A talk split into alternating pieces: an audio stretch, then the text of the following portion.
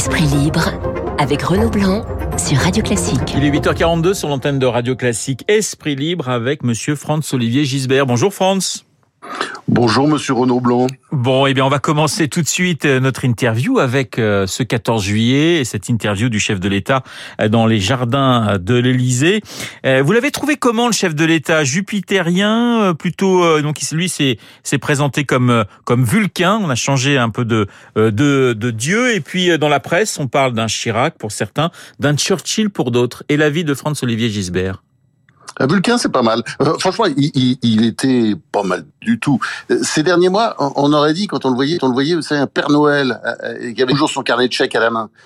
Et puis dans ces dernières interventions, avant, après la présidentielle et puis et après les législatives, je trouve qu'il avait quelque chose de, de lunaire, absent, j'allais dire inexistant.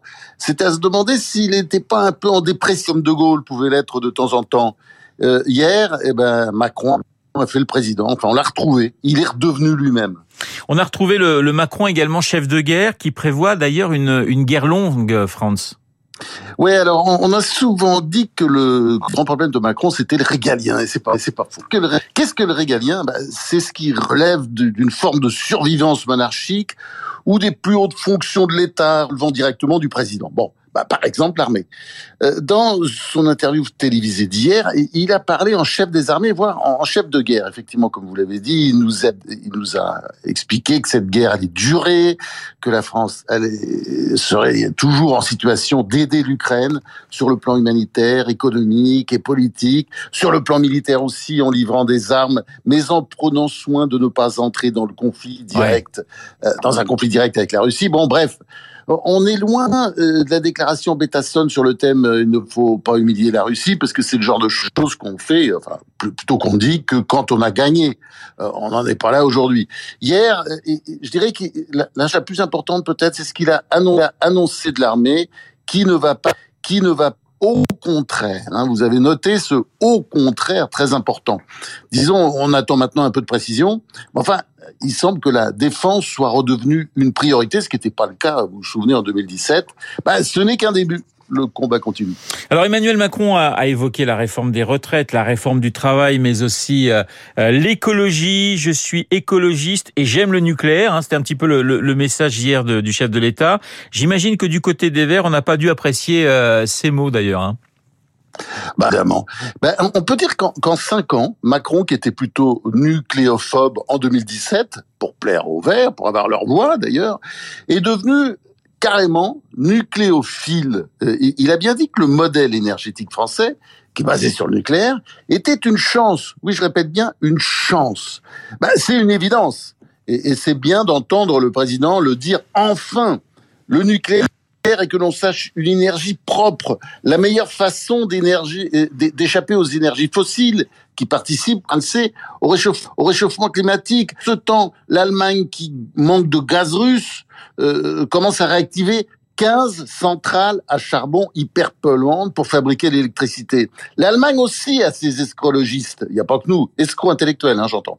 Euh, sous leur pression, eh ben, elle a tourné le dos au nucléaire et c'est le grand drame de l'énergie politique. Voyez-vous, l'écologie politique. Elle est messianique et idéologique, incapable de jeter aux orties ces vieux schémas, ces vieilles lubies en attendant de trouver mieux. Le nucléaire est la solution écologique celle qui évite les émissions de gaz à effet de serre en grande quantité, on ne le répétera jamais assez. Elle émet, euh, elle émet l'énergie euh, nucléaire, elle émet quatre fois moins de CO2, dioxyde de carbone, que le solaire, 70 fois moins que le charbon, 40 fois moins que le gaz. Effectivement, c'est pas mal de rappeler euh, ces chiffres. Alors, on l'a trouvé également Emmanuel Macron très offensif sur le dossier euh, Uber. Macron, euh, euh, eh bien, qui passe la, la, la surmultiplier. Euh, Franz, que pensez-vous d'ailleurs de cette polémique sur ce dossier Uber qui est ressorti, qui est sorti il y a quelques jours? Bon, je dirais c'est le bobard de l'année qui a été écrit par euh, une bande de pieds nickelés euh, qui s'intitule, je crois, Consortium de journalistes d'investigation. Euh, il y a des grands journalistes quand même dans ce dans ce consortium. Enfin, c'est pas c'est pas que des bras cassés quand même. Non, non, non, non. Mais enfin, là, c'est quand même une enquête de pied nickelé, parce qu'on peut faire beaucoup de reproches à Emmanuel Macron, et on ne se prive pas de lui en faire ici. Mais imaginez qu'il ait fricoté en douce avec Uber pour aider la multinationale américaine de s'installer en France. Euh, pardonnez-moi, c'est du délire. À l'époque, vous l'oubliez pas, il était ministre de l'économie. Oui. Et tout le monde connaissait ses positions. Elles étaient publiques, il se cachait pas. Il voulait faire sauter le monopole des taxis. Jamais il n'a dissimulé son jeu. J'ai lu et relu les soi-disant révélations de nos chers confrères du Monde. Ben, il apparaît qu'il n'a pas, enfin, il n'apparaît pas en tout cas qu'il a reçu des contreparties. Hein. On ne voit pas ce qui est répréhensible. Ah oui, pardon. Il aurait pas dû rencontrer euh, des gens d'Uber, euh, des lobbyistes. D'ailleurs, une boîte Uber dont, dont, dont j'ai jamais trouvé, euh, enfin, les pratiques très sympathiques. Hein. Mais ce vrai faux scandale montre si vous voulez, pour être clair, hein, on va appeler un chat un chat. Ce vrai faux scandale montre que la plénélisation ou la médiapartisation a fait des pas de géant dans les médias, y compris dans ce qu'on appelle la presse dite de référence. Par plénélisation ou comme par médiapartisation, j'entends que le reporter ou le ministre, comme Macron, doit surtout ne rencontrer personne pour ne pas se laisser influencer ou contaminer. Ce serait risqué, comprenez-vous. Ça pourrait le faire changer d'avis. Sans oublier que les entreprises sont par définition, hein, toujours dans cette idéologie-là, d'essence capitaliste, donc très méchantes, suceuses du sang des travailleurs. Voilà comment le journal Le Monde a donné crédit à une fable absurde qu'il a développé sur des pages et des pages. Et chers confrères, je sais qu'il fait très chaud en ce moment, plus de 33 degrés à Marseille aujourd'hui, d'autres plus qu'à Paris. Euh, euh, ça n'est pas une raison d'abuser comme ça sur le, le du, rosé ou du pastis. Votre Uberguette, eh ben c'est un pétard mouillé du 14 juillet un poisson d'avril un peu tardif, faisant des quoi. Ça fait ça, ça fait pchit comme dirait Chirac puisqu'on a comparé hier Emmanuel Macron à Jacques Chirac. Oui, bah oui, exactement. Il aurait pu employer cette expression d'ailleurs parce qu'on on voit bien que cette affaire était à peine lancée et déjà Franz, après l'affaire Macron et le dossier Uber, il y a cette affaire euh, euh, Coquerel, hein, le président de la commission des finances accusé euh, d'agression et d'harcèlement sexuel, embarras de nombreux cadres de la France insoumise, mais pas de Jean-Luc Mélenchon qui lui apporte toujours son soutien. Une mesquine réplique destinée à le salir sans cause, a d'ailleurs déclaré l'ancien député de Marseille. Est-ce qu'il bah, On lit souvent que la France insoumise est, est un parti d'extrémistes, d'anciens trotskistes. Il y en a un paquet d'ailleurs. Je ne vais pas vous donner les noms parce qu'on en aurait jusqu'à midi. Euh, disons, c'est surtout un parti de tartuffes. Tartuffe, tartuffiste ou tartuffien ou tartuffesque, ça donne des leçons aux autres, mais ça n'est pas forcément très propre sur soi, si vous voyez ce que je veux dire. Les faits. Alors, mercredi, le parquet de Paris a ouvert une enquête préliminaire pour harcèlement sexuel contre le député insoumis Éric Coquerel, le nouveau euh, président NUPES de la commission des finances à l'Assemblée, et euh, à la suite d'une plainte déposée par l'ancienne gilet jaune Sophie Tessier. Sur le sujet des violences sexistes ou sexuelles, la France insoumise se voulait intraitable. Et ben voilà ce qui arrive, arrive maintenant, on peut appeler le Coquerel-Gate, hein, et eh ben euh, euh, le, avec, le, avec ce Coquerel euh, vérité en deçà du Coquerel, erreur au-delà. Après avoir lancé la meute des insoumis contre l'ancien ministre Damien Abad, lui aussi l'objet d'une enquête, Jean-Luc Mélenchon fait corps avec Coquerel, dont il se dit complètement solidaire. Pourquoi ce deux poids deux mesures? Ah oui, pardon, j'oubliais. Coquerel est de gauche. Il est même France insoumise. Si la droite est coupable ontologiquement, la gauche est toujours aussi innocente que euh, que l'agneau qui vient d'être. Je suis désolé de citer la Bible. Ça, ça, ça va embêter les insoumis, mais ils préfèrent les œuvres plus ou moins absconses euh, de, de, de, de, Marx, Trotsky, ou même que je cite souvent ici d'ailleurs au demeurant. Et, et si j'en crois l'évangile selon saint Thomas, je cite, Jésus disait, la paille qui est dans la œil de ton père, tu la vois. Mais la poutre qui est dans ton œil, tu ne la vois pas. Lorsque tu ôteras la poutre de ton œil, alors tu verras plus clair pour ôter la paille qui est dans l'œil de ton frère. Jean-Luc, allez, recopie-moi ça 100 fois. Eh ben, écoutez, on, va, on, va, on verra si, euh, euh, si le, le, leader de la France insoumise suit euh, ses recommandations. France, vous rêvez, je le sais, d'un barbecue aujourd'hui, mais vous n'avez pas de moutarde. Ah non, non, non, non, t'as rien. Non, c'est impossible. La moutarde, vous, la moutarde, vous montonnez ce ah, matin. la moutarde. Et pourquoi avez-vous envie de nous parler de la moutarde ce matin? Ben, Renaud, vous avez essayé d'acheter de la moutarde ces jours-ci? Oui, c'est compliqué.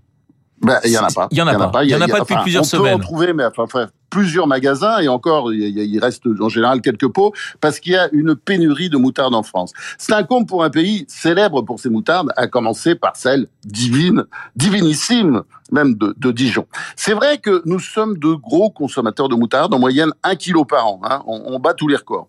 Dans les magasins, les stocks donc ne durent pas longtemps, contrairement à ce qui se passe à l'étranger, notamment par exemple au Portugal ou en Roumanie. Vous pouvez y aller d'ailleurs si vous voulez trouver de la moutarde. Tout le problème vient que notre moutarde est fabriquée avec une graine dite la graine brune cultivée au Canada et que le Canada a fait de mauvaises récoltes l'an dernier en raison de la chaleur. Alors, voilà pourquoi en plus des autres, je crois qu'il est temps de se battre pour notre indépendance moutardière. Oui, j'ai bien dit notre indépendance moutardière en même temps que notre indépendance énergétique. Hein, on vient d'en parler avec Macron. Euh, notre indépendance sanitaire, pharmaceutique et toutes les autres. Voilà, vous allez devenir citoyen d'honneur, je pense, de la ville de la ville de Dijon euh, euh, si vous continuez comme ça. France, une petite question avant qu'on parle. Très belle ville hein, d'ailleurs, en passant, soit dit en passant. Hein. Avant qu'on parle littérature euh, pour pour achever cet entretien, on, vous avez beaucoup parlé d'Emmanuel Macron. Vous l'avez trouvé plutôt bon, hein, si j'ai si j'ai bien compris. la, la rentrée, elle s'annonce quand même très très très compliquée pour l'exécutif. Ah oui, mais ça, c'est, euh, je suis désolé de vous le dire, et ça ne vous vise pas, mais c'est toujours un peu le pont aux ânes des, des journalistes. Enfin, depuis que je fais ce métier, il y a très très très longtemps. Oui, c'est vrai. Non, mais vous n'avez pas tort. La vous avez pas tort. sera chaude. Oui, mais là, particulièrement, non Oui. Eh ben, je sais pas. Je sais, c'est sûr que politiquement, elle sera très chaude. On, le voit à l'Assemblée nationale. et puis, et puis, il y a évidemment l'énorme problème de l'inflation, parce que on est en train de, de, enfin, on a fait naître une inflation galopante pour toutes sortes de raisons. C'est pas seulement la faute à, la guerre en Ukraine. Hein. Il y a aussi, euh, disons, euh, des dépenses inconsidérées, le fait que, voilà, le, le quoi qu'il en coûte, à un moment donné, il nous revient en boomerang. Mais ça, c'est clair, ça devait arriver. On l'a écrit à l'époque, on l'a tous beaucoup dit d'ailleurs, dit d'ailleurs, y compris sur cette antenne. L'inflation va venir, l'inflation va venir, parce que vous savez, lié, la fausse monnaie, eh ben, ça crée l'inflation, mais c'est normal et c'est logique. Donc, donc ce problème-là, il, il, il, il, va être là devant nous, et c'est sûr que socialement, ça peut être compliqué, mais ça sera pas forcément cette rentrée-là, vous savez. Ça peut être au printemps ou ça peut être l'année prochaine, mais enfin, c'est sûr qu'à un moment donné, il y aura certainement une échéance sociale compliquée. Allez, euh, dernière petite question. On a des petits problèmes de coupure technique, c'est pour ça qu'on vous entend pas forcément très bien, et on s'en excuse auprès de nos auditeurs. Petite euh, dernière question sur euh, le livre que vous conseillez aux auditeurs en cet été. Ah bah écoutez, il y, en a plein parce que j'adore relire des classiques. Euh, par exemple, Le Gai Savoir de Nietzsche.